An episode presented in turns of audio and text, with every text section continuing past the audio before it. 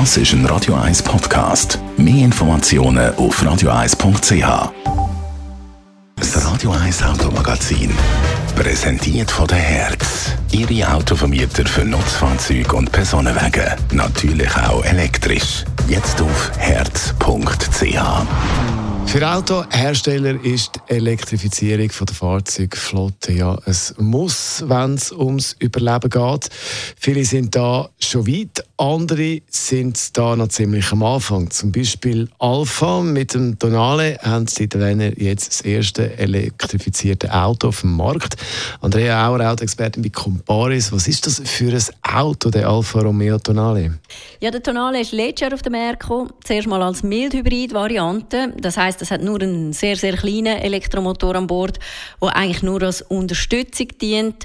Maximale Leistung vom Mildhybrid liegt bei 160 PS. Jetzt kommt endlich, äh, oder geht es endlich ein weiter in Sachen Elektrifizierung, und zwar mit einem Plug-in-Hybrid.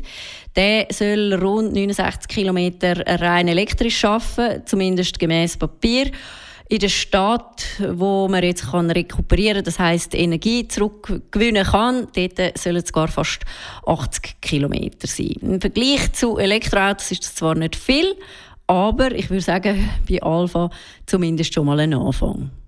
Wie sieht denn der Alpha Leistung technisch aus?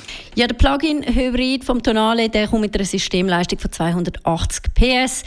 Diese Leistung bekommt er von einem Vierzylinder-Verbrenner mit 180 PS auf der Vorderachse und einem Elektromotor mit 122 PS auf der Hinterachse. Und das Ganze führt dann zu einem Mixverbrauch von 1,5 Liter Benzin auf 100 Kilometer.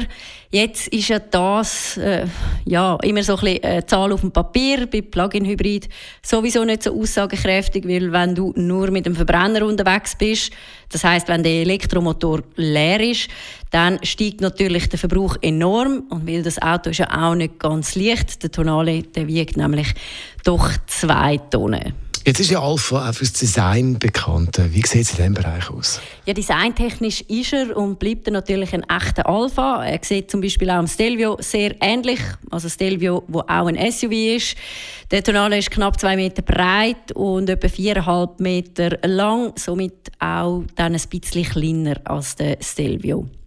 Das Interieur, das ist sportlich und modern.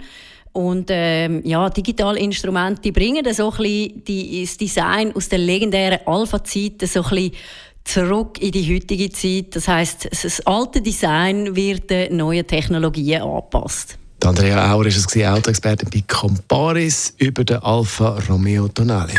Das Radio 1 Automagazin präsentiert von der Herz. Ihre Autovermieter für Nutzfahrzeuge und Personenwagen. Natürlich auch elektrisch. Jetzt auf herz.ch.